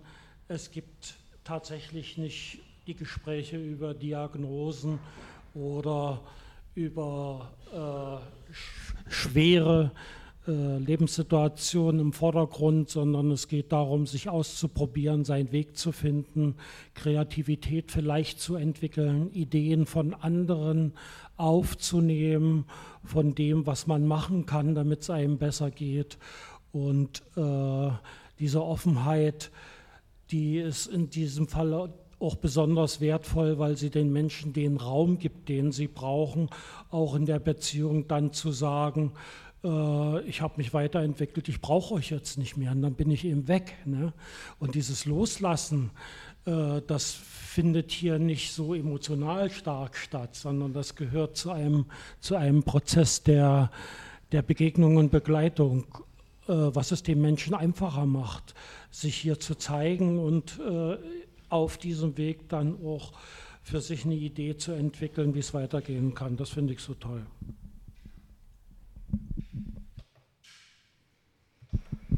Ja, eine der Nachdenkenspause, würde ich mal sagen. Diese Thematik, wir sehen, ist sehr wichtig, ist sehr, also ja, wie soll man sagen, sehr weit äh, großfächerig. Also es fängt ja an bei so einem kleinen, bei einer kleinen Angst und kann sich zu panikartiger Angst entwickeln. Ja. Und wo, ja, angenommen, ich habe jetzt Angst. Ich meine, wir reden jetzt nicht vielleicht von der Angst, wenn ich alleine durch einen dunklen Wald gehe. Das ist ja auch eigentlich schon panische Angst, die ich da entwickeln kann. Ja, da höre ich dann mal irgendwo ein Rascheln und weiß, da ist ein Wildschwein. Aber im Hinterkopf muss ich haben, Wildschweine greifen mich von Hause aus ja eigentlich nicht an. Ja. Die sehen mich nicht als Feind. Wenn ich mich ruhig verhalte, bleiben die auch da, wo sie sind. Wenn ich mir das jetzt immer wieder sage. Ja. Aber wenn ich dann gleich die Panik habe und dann äh, Angst, Schweiß oder Schweißausbrüche kriege, dann äh, ist es ja so, auch bei Hunden ist es ja so, nicht? wenn ich Schweißausbrüche kriege und habe panische Angst, das spürt so ein Tier und dann greift es halt an. Da, da geht es ja eigentlich los mit Angst, ja? mit dieser sogenannten kleinen Angst. Und dann kommt ja eigentlich nachher die große Angst vorm Leben. Ist ja dann eigentlich diese Angst, die dann nachher in Depre schwere Depressionen ausatmen kann. Wie kann jetzt, ähm, sag ich mal so, wo merkt jetzt ähm, Betroffener, wo, wo ist die Schwelle? Also wo, das ist ja so eine steigende Sache. Wo, an welcher Stelle merke ich jetzt, hier brauche ich unbedingt Hilfe? Sonst geht es geht's in eine Richtung, wo ich nicht hin will. Auch Depressionen steigen ja so langsam an. Es hat ja nicht sofort eine Depression. Die entwickeln sich ja irgendwo. Irgendwoher kommen sie. Die sind nicht natürlich gegeben. Also, wo, wo merkt ein Betroffener denn, dass er sagt, jetzt ist es soweit, jetzt muss ich mir Hilfe holen? War jetzt wieder eine schwierige Frage. Also ich, ich glaube tatsächlich ähm, merken das ganz oft die anderen und nicht man selbst, weil wenn man es äh, selbst merken würde, hätte man vielleicht einen Mechanismus, dass es gar nicht passiert. Ja, also ich, ich stelle das auch immer wieder fest, ich habe auch so ein Bild, schade, dass ich heute nicht dabei war, wo ich, wo ich, wie man in die Krise kommt, äh, so ins Bild gebracht habe, so eine Treppe, die so peu à peu runtergeht, dann ist jemand Streit und da ist mal ein Unwetter und da ist mal und plötzlich also so ist es jetzt auch bei mir wieder gewesen. Ähm, bist du da blind hineingerannt und bist doch wieder in diesem schwarzen Loch irgendwie. Ähm, und deshalb äh, glaube ich eben wieder auch an das Netzwerk, dass, dass der Gegenüber äh, das viel besser erkennen kann, dass es mir schlechter geht und äh, vielleicht einfach ins Gespräch kommen kann, na sage mal, irgendwie finde ich, hat sich was verändert. Ist alles okay bei dir? Ich, ich glaube, wenn wir wirklich so mit dem Herzen verbunden wären, könnten wir schon viel mehr verhindern. Genau, es ist mir dabei eingefallen. Jetzt. Da würde ich widersprechen. Also ich weiß genau, wenn das jemand zu mir sagt, dann würde ich erstmal zumachen. Wenn jemand sagt, äh, du hast da, du bist schon wieder genau auf dem Weg, würde ich erstmal zum, also ich kenne mich, das, das mache ich wirklich. Aber ich weiß, dass ich dann im Hinterstübchen das arbeitet und dann merke ich es dann irgendwann auch. Aber wenn mir das jemand so sagen, wie gesagt, äh, jeder ist anders. Ne? Ich finde, äh, das hat wieder so, so ein Thema, was direkt was mit Selbstreflexion zu tun hat und dem eigenen Erfahren von solchen kritischen Situationen. Bei mir ist es immer so, es stellt sich eine innere Unruhe ein, ich werde nervöser, vielleicht auch eher Appetitlosigkeit. Ein ganz starkes Kriterium ist bei mir äh, unruhiger Schlaf, schlechter Schlaf, äh, im Bett vielleicht auch unruhige Beine, und wenn das soweit ist, dann ist eigentlich die Zeit gekommen, den Mülleimer mal wieder richtig auszukippen, Termine abzusagen, sich ein Stückchen weit zurücknehmen und sagen, was ist mir jetzt in dieser Zeit für die nächsten Tage wichtig und wovon kann ich mich trennen. Und ein ganz wichtiger Faktor für mich ist auch immer wieder, das haben wir jetzt als Strategie noch gar nicht so benannt, äh, neben dem Faktor ausreichend zu schlafen, äh, spielt für mich auch als äh, stressabbauendes Element immer wieder die Rolle, sich auf die Atmung zu konzentrieren. Das ist vor allem dann so, wenn man nachts in seinen Gedankenkreisen befangen ist, sich nicht lösen kann, sich nur hin und her wälzt, dann ist das eine starke Taktik, äh, mit seinem Atmen zu spielen. Da gibt es verschiedene Strategien, die man da äh, an Atemübungen ausführen kann. Aber ansonsten hängt das sehr viel bei mir auch mit moderater sportlicher Betätigung zusammen, sich rausnehmen, ablenken, dem Hobbys wieder mehr Raum geben und dafür äh, die Dinge, die mich zu sehr belasten, äh, erstmal sein zu lassen, so als Strategie. Ich würde gerne noch mal ähm, auf das äh, zu sprechen kommen, was Peter jetzt gesagt hat. Du hast ja eher schon berichtet von präventiven Strategien. Ne? Was, was mache ich? Wie habe ich eine gute Selbstfürsorge für mich, um vielleicht ähm, auch gesund zu bleiben, wenn ich schon Erfahrungen gemacht habe? Und ich würde auch gerne noch mal darauf zu sprechen kommen, ähm, wie wird ein, aus einer kleinen Angst eine große Angst? Also die Frage finde ich persönlich Sozialarbeiterin als Mensch kann man gar nicht so einfach beantworten, weil da reden wir ja wieder, wie entstehen psychische Erkrankungen. Und die sind ja zumindest in meinem Verständnis biopsychosozial. Also es gibt verschiedene Ursachen, die psychische Erkrankungen zum, ähm, zur Entstehung beitragen können. Ob sie nur psychosozial sind oder ob es genetische Faktoren gibt, ob jetzt Stress dazu kommt, ob ein schwieriges Lebensereignis ist. Das, was ich aus meiner Arbeit immer so ein Stück mitnehmen kann, dass Menschen ähm, den Eindruck haben, dass sie ihren Alltag nicht mehr gut bewältigen können. Dass es Momente gibt, wo sie merken, das, was bisher funktioniert hat, das klappt gerade nicht mehr. Ähm, und das merkt man vielleicht daran, dass die Arbeit nicht mehr gut funktioniert oder dass man ähm, dass im familiären Umfeld was nicht mehr funktioniert. Oder Menschen berichten einen enormen Leidensdruck. Und das, finde ich, geht aber auch wirklich wieder mit Reflexion einher. Wenn ich mich selber gut kenne, wenn ich vielleicht meinen Körper gut kenne, wenn ich weiß, was heißt denn für mich Angst, habe einen guten Zugang zu meinen Gefühlen, dann bin ich vielleicht durchaus besser in der Lage, auch zu sagen, hey, hier stimmt irgendwas nicht. Und wenn das vielleicht noch nicht da ist oder ich vielleicht gar nicht jemand bin, der gut über Gefühle redet oder auch niemanden anderen hat, dann wird es wahrscheinlich so sein oder kann es so sein, wie Silvia sagt, dass es vielleicht wirklich dem Umfeld äh, auffällt, den Personen drumherum, dass die Person sich verändert hat. Und ich, ich glaube, wir können es gar nicht so einfach beantworten. Jetzt sitzt Dr. Übelhack nicht hier, der könnte uns vielleicht berichten, wie entstehen psychische Erkrankungen rein diagnostisch ähm, oder was kann man denn machen. Und man kann ja jetzt auch wieder bestimmte Klassifikationssysteme hinzufügen, um zu sagen, was muss passieren, welche Symptome müssen da sein, dass man überhaupt erst von einer psychischen Erkrankung spricht. Aber ich glaube, wichtig ist einfach zu wissen, dass es ganz unterschiedlich sein kann und dass jeder aufgrund seiner Individualität ganz vieles Unterschiedliches auch mitbringt. Ne? Und dass psychische Erkrankungen jetzt nicht einfach, zack, dann und dann ist das und dann ähm, reden wir von der psychischen Diagnose. Ich glaube, so, so einfach kann es nicht sein. So einfach ist es auch nicht. Ich möchte gerne nochmal auf deinen Widerspruch zurückkommen. Ich kann ihn sehr gut verstehen, ähm, weil ich ein Mensch bin, äh, der sich grundsätzlich erstmal nichts sagen lässt, weil ich höre jetzt zu den Verweigerern, ich muss für mich selbst verantwortlich sein aus Gründen. Aber was ich doch sagen möchte, ähm, habe ich auch mit dir gemacht, diese tolle Programm Erste Hilfe für die Seele. Und ähm, so wie du gesagt hast, würde ich auch so reagieren. Du hast gesagt, na, du bist schon wieder auf diesem Weg. Also meine Frage wäre ja eher so, sag mal, jetzt hast du mir schon dreimal gesagt, dass du nicht gut schläfst. Ist bei dir alles okay? Ich glaube, wie man die Frage stellt, ist ja das Wichtige. Deshalb hatte ich vorhin so gesagt, von Herz zu Herz, nicht so, so oh, ist ja schon wieder, du bist ja schon wieder nicht in Ordnung oder so.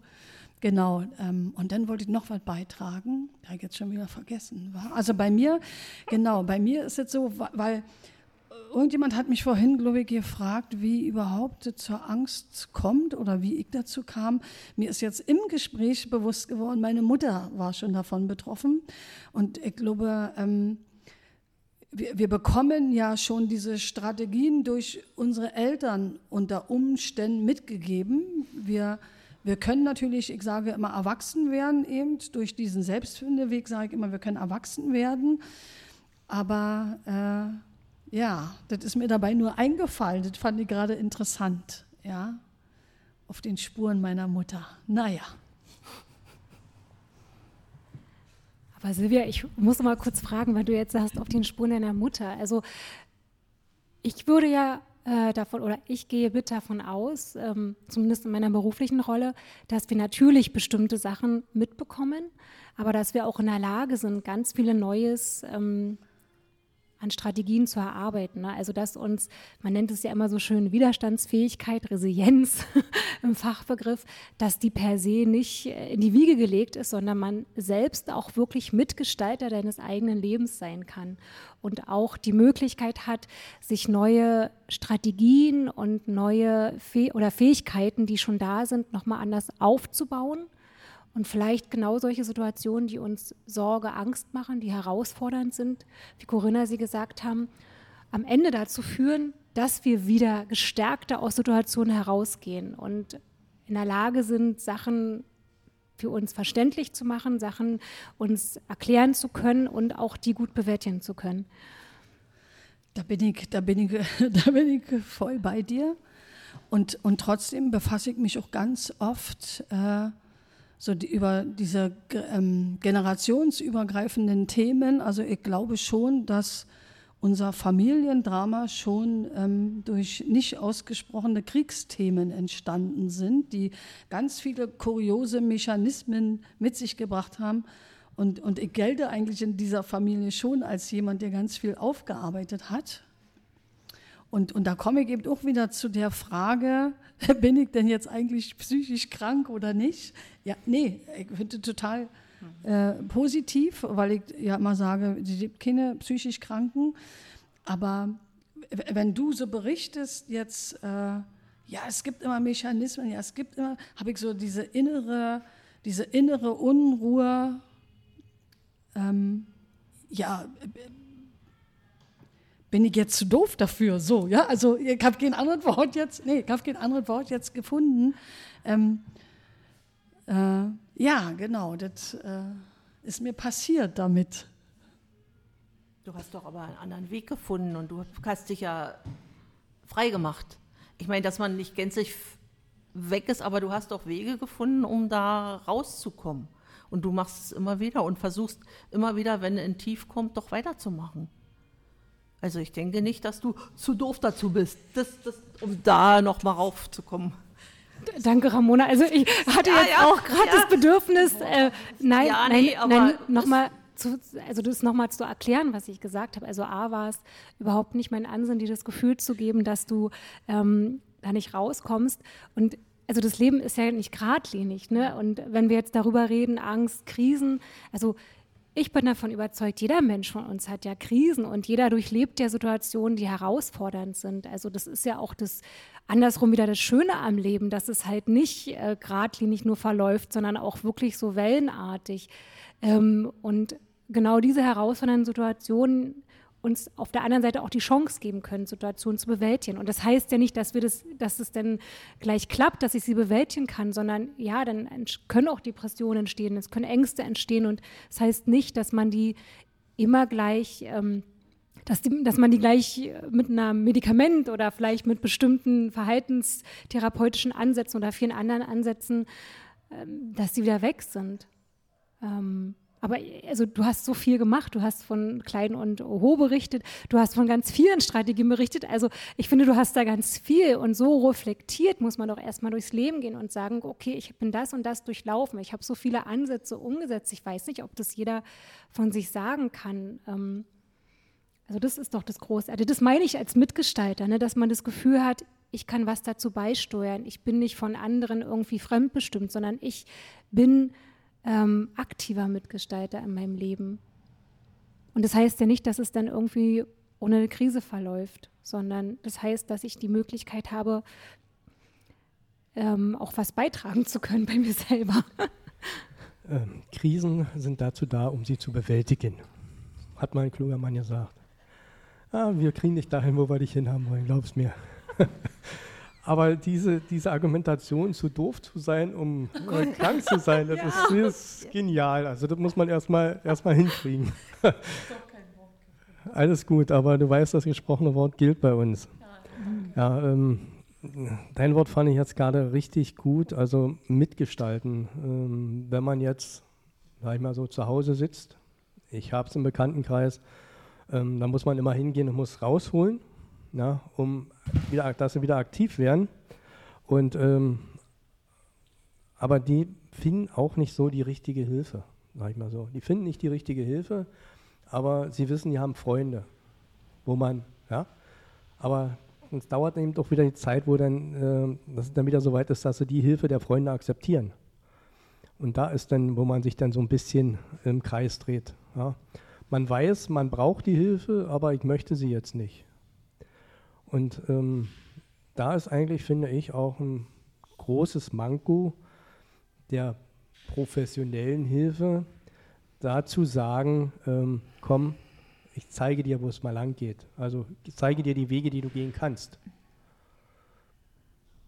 Ich provoziere, ich weiß. Ich, ich, ich möchte einfach manchmal nicht wollen, nicht können, in meinem Bett sitzen und häkeln. Kannst du das nicht? Also ich würde da jetzt ein bisschen widersprechen, weil ich jetzt gerade den Faden verloren habe.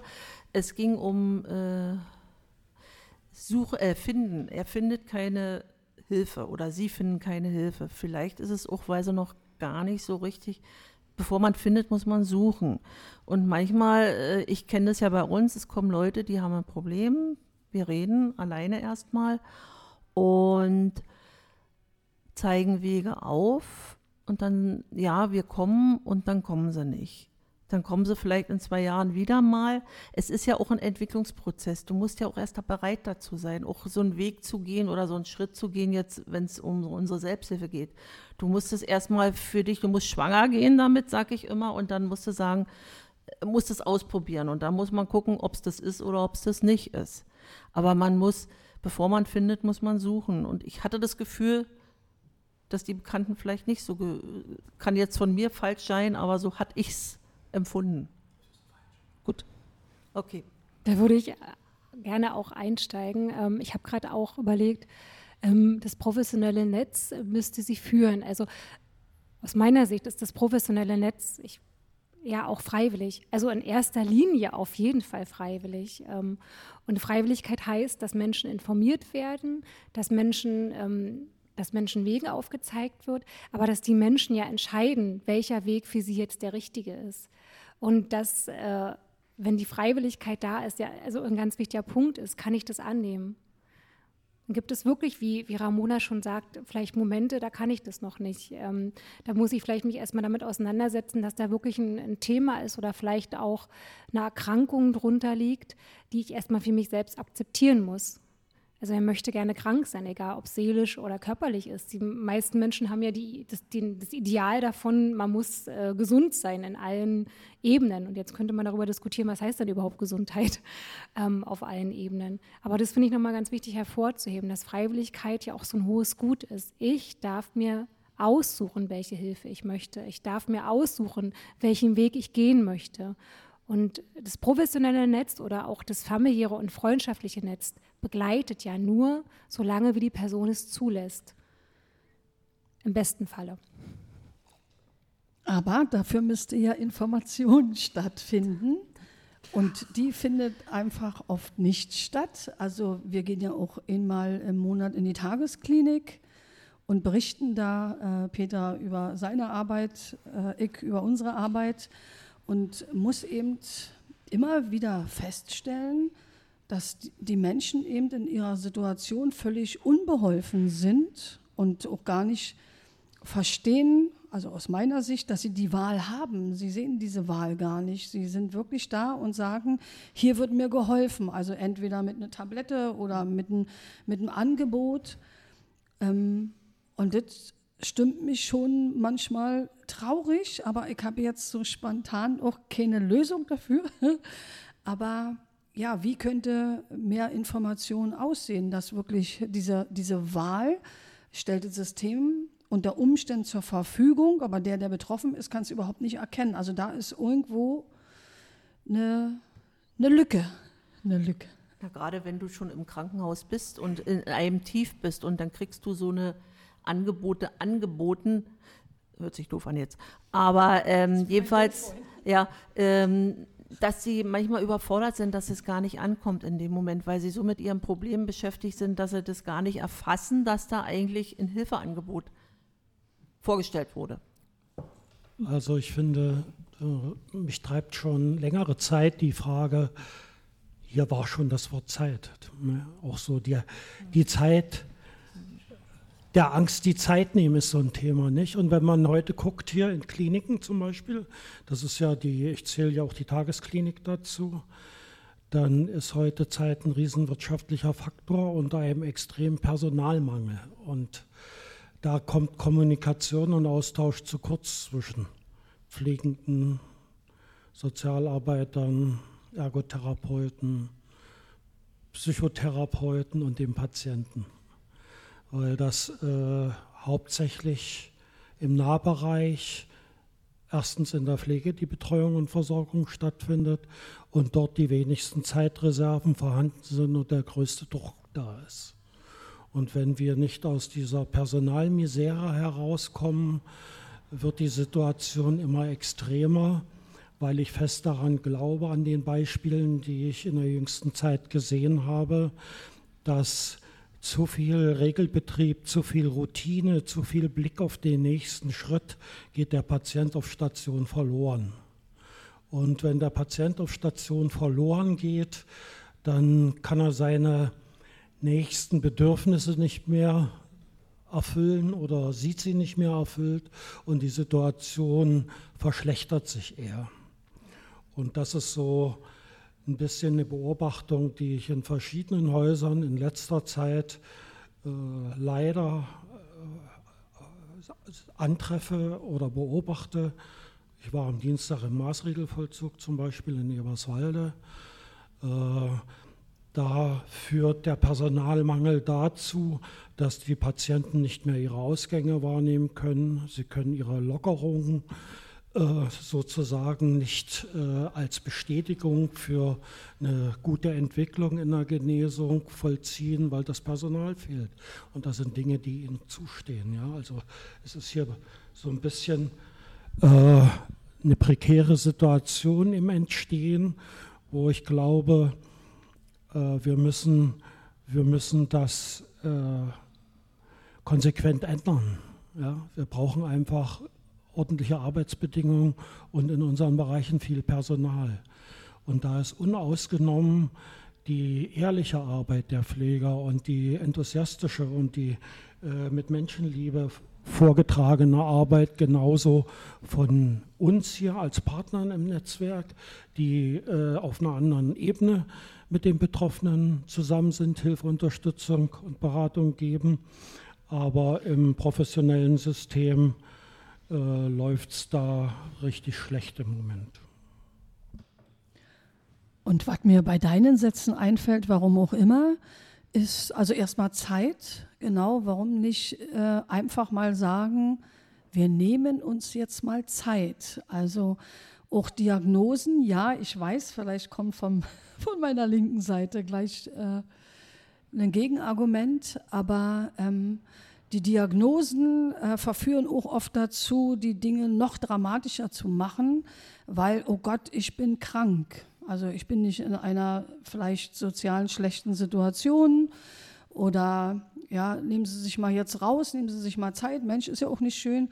Das System braucht Diagnosen denn für Abrechnungsschlüssel irgendwie, so erlebe ich das. Ähm, und ich, also ich bedauere im Moment oft, ich bin jetzt 57 Jahre alt, was wäre gewesen, wenn ich doch diese ganzen Diagnosen nicht bekommen hätte, hätte, hätte etwas anderes aus mir werden können. Ich möchte gerne nochmal zum Thema Klinik zurückkommen. Da bin ich vorhin irgendwie so ein bisschen hängen geblieben bei deinen Worten, Silvia. Und auch bei deinen Worten, Peter. Also ich glaube, die Personalsituation in ganz vielen Bereichen, Pflege, sozialen Bereichen, die ist, also glaube ich, vielen Leuten bekannt. Also generell, dass es da wirklich schwierig ist, dass das auch eine Sache ist, die ich doch mit meiner Überzeugung glaube, ganz viele Menschen, die dort arbeiten, ändern möchten.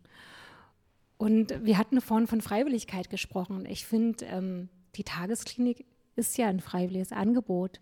Und es wäre ja eine, also es ist ja eine Wahl, dass ich dorthin gehen kann. Das heißt für mich, ähm, von dem Punkt, meine Hausärztin weiß nicht, was sie mir raten soll, an dem Punkt, ich bin in einer Tagesklinik und kann äh, verschiedene Angebote von vielen, verschiedenen Professionen und auch Menschen ähm, nutzen, ist ja eine Wahl, wo zumindest in meinem Verständnis, die die Person hat, ähm, ihnen weitere Angebote nochmal mitzuteilen. Das ist natürlich noch die weitere Ebene. Aber es ist ja ein Angebot, was wir haben. Es ist ja eine Hilfsmaßnahme, die wir nutzen können.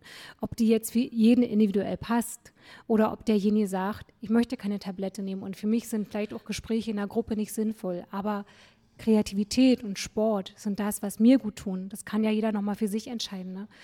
Aber ich wollte einfach hervorheben, dass die Tagesklinik in unseren Standorten, mit unseren Versorgungskliniken, ja ein Baustein in unserem Hilfesystem ist, die ja auch eigentlich nicht wegzudenken ist. Ich möchte jetzt sprechen.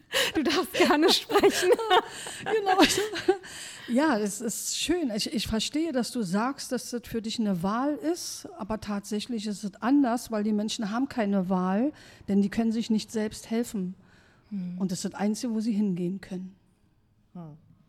Die können auch zu Frau Weinert gehen, also zu Ramona oder die können zum sozialpsychiatrischen Dienst gehen, die können auch zu Peter gehen oder zu Corinna. Also ja, das sehe ich ja, nicht als einzige Möglichkeit. Entschuldigung, wir sind das ein Unterstützungsangebot. Wir sind ja. nicht die Lösung. Wir, wir, bei uns kann man keine Tabletten wegwerfen und auch nicht mehr sagen, ich gehe jetzt nicht mehr zum Therapeuten, ich bin in einer Selbsthilfegruppe. Das, wir sind unterstützend, wir können mithelfen, aber das andere muss schon trotzdem parallel sein. Dafür haben wir keine Konfession oder weiß ich, wie das heißt.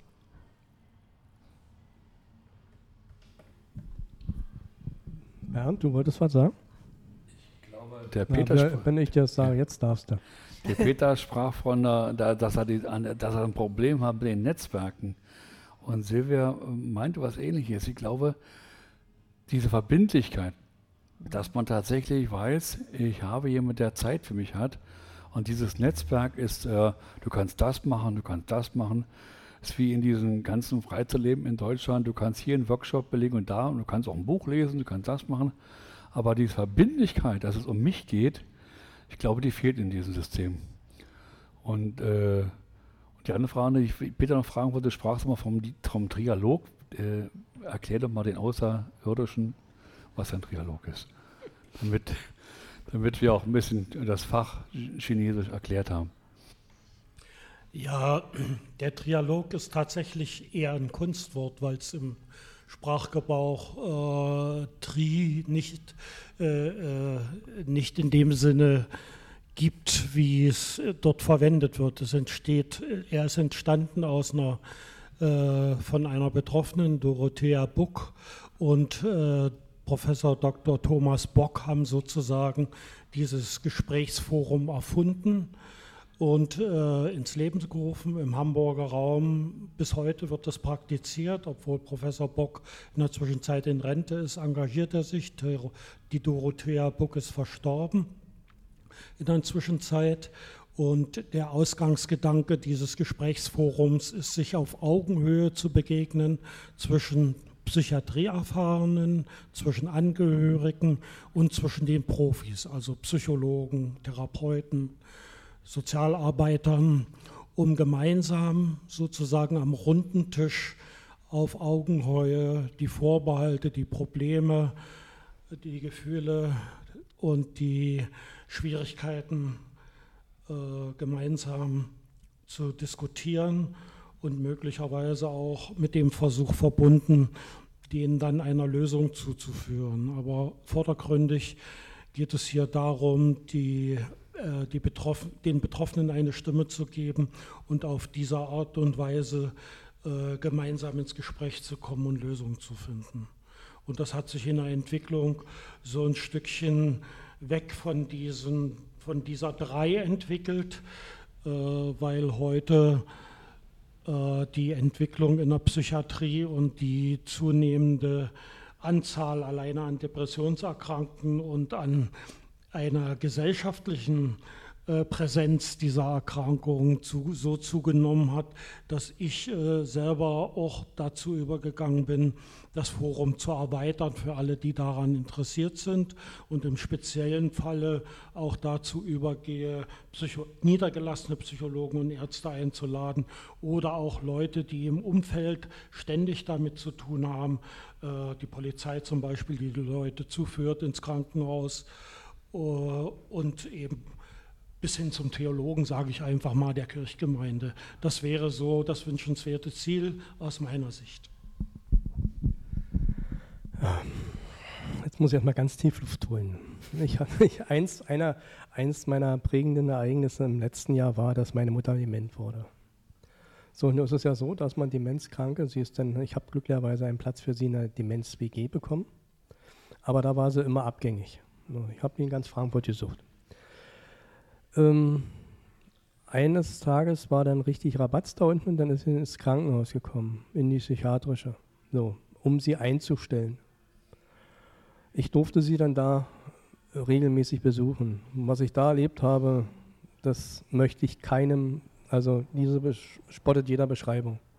Ja, die, es waren vier Pfleger auf der Station, die haben sich eingeschlossen, hinter die Türe war ja mit einer riesen dicken Glasscheibe, die haben überhaupt nicht reagiert, wenn da irgendjemand geklopft hat oder was wollte.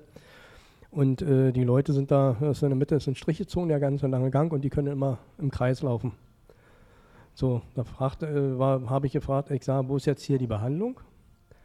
Ein Gespräch mit der Ärztin hat 14 Tage gedauert, dass da ein Termin war. Immer war irgendwas, mal war sie nicht da, mal hatte sie Nachtdienst, mal war also es war tagelang nicht mal eine Ärztin oder ein Arzt da zum Fragen, dass Angehörige mal mit dem Arzt drüber sprechen können, was wirklich los ist. Also diese mh, hm, Zustände da in diesen Kliniken, oder gerade in Frankfurt oder im Klinikum, ist für mich äh, unwürdiger geht es gar nicht mehr. Unwürdiger kann man mit Menschen nicht mehr umgehen. Das war so mein Eindruck. Ja, und dann eine demenzkranke Frau, die ist in, der, in, den, in den acht Wochen, wo sie da war, ist sie fünfmal umgezogen in ein anderes Zimmer. So, wie findet denn so ein Dementer immer sein Zimmer? Ja, also das sind so Sachen, äh, wo ich sage, da, da, funktioniert nichts. Also das ist für mich äh, keine äh, Behandlung von Kranken. Das ist so, also diese Erfahrung habe ich gemacht. Leider. Ja, das gibt es leider öfter so, genau. Aber ich, ich, ich musste nochmal zu dir zurückkommen, weil ähm, ich verstehe das total, dass du die, die freie Auswahl so verteidigst, weil sie tatsächlich da ist. Aber ich möchte unbedingt, das ist mir ganz wichtig, nochmal sagen, der Mensch, der da betroffen ist, der kann das nicht sehen. Das ist, ist alles schwarz, der ist wie im Tunnel. Also der hat diese freie Wahl nicht, obwohl, obwohl das Angebot ja da ist. Das stimmt ja. Aber ich finde, das ist eine ganz wichtige Perspektive, die sich vielleicht viel mehr Menschen nochmal ähm, äh, durch den Kopf gehen lassen sollten. Genau. Ja, auf diese Umstände, die du gerade berichtet hast, ähm, ja, ich bin ja, hatte ich das vorhin schon mal gesagt, aktiv auch im Bund. Und äh, gerade da sind vor allen Dingen eben auch die Menschen, die insbesondere betroffen sind von Zwang, von Fixierung, von, naja. Ähm, und da gibt es ganz, ganz viele schlimme Geschichten. Aber darauf will ich jetzt gar nicht eingehen. Irgendeiner von euch hat mir vorhin gesagt, ich kann auch Werbung machen für mich. Und weil wir vorhin bei der Zeit waren und ich finde, Zeit ist wirklich wir sollten mal mehr aufhören, hatte ich letztes Mal schon gesagt, Therapeuten und alle zu suchen, sondern lasst uns doch mal uns Zeit schenken und geben. Ich möchte unbedingt in Fürstenwalde, da gibt es auch ein Haus, äh, kreative Auszeitzimmer anbieten. Und wenn mich hier irgendjemand hört, der Projekte beschreiben kann, der weiß, wo das Geld ist, äh, ich habe die Ideen, ich kann ganze Häuser füllen und einen Ort zu schaffen, wo Menschen einfach mal rauskommen können, weil sie merken, sie geraten jetzt unter Druck oder die Umstände sind schlecht. Äh, Sowas fehlt uns, glaube ich, in Brandenburg komplett. Haben wir gar nicht. War so? Also es geht ja auch um die Betroffenenbewegung dabei. Also nicht um, wir sind jetzt hier beim in der Klinik oder, sondern wir sind hier unter Betroffene, hier kannst du jetzt einfach mal sein und hier kannst du dir mal Zeit nehmen. Also genau, ich suche Menschen, die mich dabei unterstützen. Genau, da Zeit Geld ist, würde ich sagen, wir haben lange gesessen und ich muss sagen, ich bin ein geborener Zappel Philipp und so lange versuchen still zu sitzen ist für mich schon eine Qual. Es ist sehr schön und ich würde auch gerne immer noch weiterreden, aber ich denke, wir, also in meinen Augen sollten wir aufhören. Was? Ich bedanke mich vor allem, dass ich hier mit dabei sein durfte. Fand das eine große Bereicherung. Und äh, ich hoffe, wir haben auch für unsere Podcast-Hörer eine Menge Anregungen mit dabei gehabt und würde mich über Teilnahme, Beteiligung, Trialogforum, alle diese Themen, die wir besprochen haben, äh, würde ich mich freuen, wenn es Unterstützung, Beteiligung gibt. Vielen Dank bevor das abschließende Wort von der Chefin kommt. ja, auch von uns nochmal herzlichen Dank. Ähm, wir haben viel mitgenommen aus diesem Gespräch und ich glaube, äh, und da spreche ich in unserem beider Namen, wir werden die Sache weiter verfolgen, ne? denke ich mal. So. Ich möchte nochmal sagen, dass ich mich nicht als Chefin verstehe.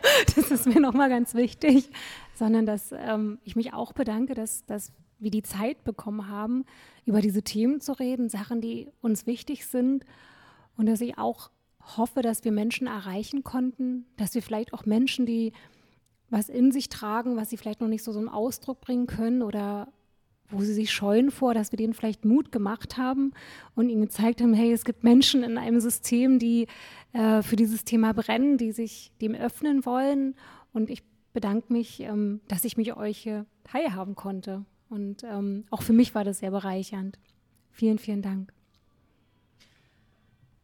Genau, ich dachte, du hast jetzt das Schlusswort, dass mir jetzt das Schlusswort fehlt. Eigentlich äh, doch, wenn, wenn, ihr uns, wenn ihr uns zugehört habt, ähm, denkt daran, dass ihr einen inneren Therapeuten habt. Ich muss das unbedingt sagen. Habt Mut. Ganz viele Lösungen habt ihr in euch. Jetzt kommt das absolute Schlusswort. Jeder sollte für sich oder viel öfter an sich selber denken. Denn wenn es ihm gut geht, kann er erst anderen was Gutes tun.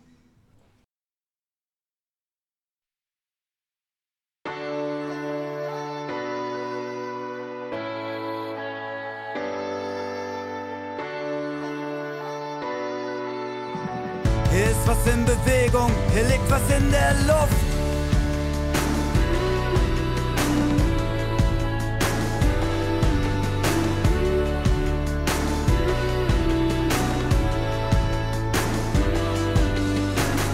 Brechen uns ein Bein und gehen zum Arzt.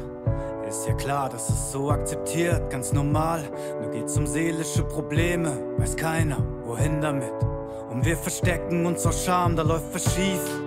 Schaut nicht weg, denkt nicht, ihr wäret ganz allein damit. Ich wünsche mir den Mut, dass ihr darüber sprecht. Jeder kennt jemanden, es gibt 18 Millionen, denen die Kraft fehlt. Zwischen Burnout und Depressionen halten uns für aufgeklärt. aufgeklärt. Doch du Schwäche, verlierst du schnell gesellschaftlich am Wert. Das kann jeden treffen, Arbeitslose, Manager, Hausfrauen, Studenten. Lass uns zusammen das Versteckspiel jetzt beenden. Hier ist was in Bewegung, hier liegt was in der Luft. Ich trage eine grüne Schleife auf der Brust, um zu zeigen, dass ich was verändern muss.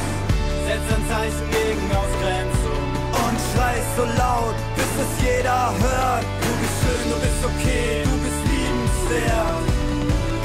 Angst, du bist so viel mehr. Du bist schön, du bist okay, du bist liebenswert. Keine Angst, wir sind so viel mehr brauchen bald ein Schulfach, wo es um Emotionen geht. Kein Mathe, kein Physik kann uns erklären, was im Leben zählt. Die Psyche ist ein Regenbogen, ständig in Bewegung. Alles fließt und ändert seine Richtung. Lasst uns achtsam bleiben, wenn einer fällt. Krisen sind zum Wachsen da, dann wären wir einen Schritt weiter auf der Welt. Wenn einer schweigt und es dunkel wird, alles hoffnungslos und kalt erscheint, würdest du dich umdrehen oder deine Hand hinhalten? Ich trage eine grüne Schleife auf der Brust, um zu zeigen, dass ich was verändern muss. Setz ein Zeichen gegen Ausgrenzung und schrei so laut, bis es jeder hört. Du bist schön, du bist okay, du bist liebenswert. Keine Angst, du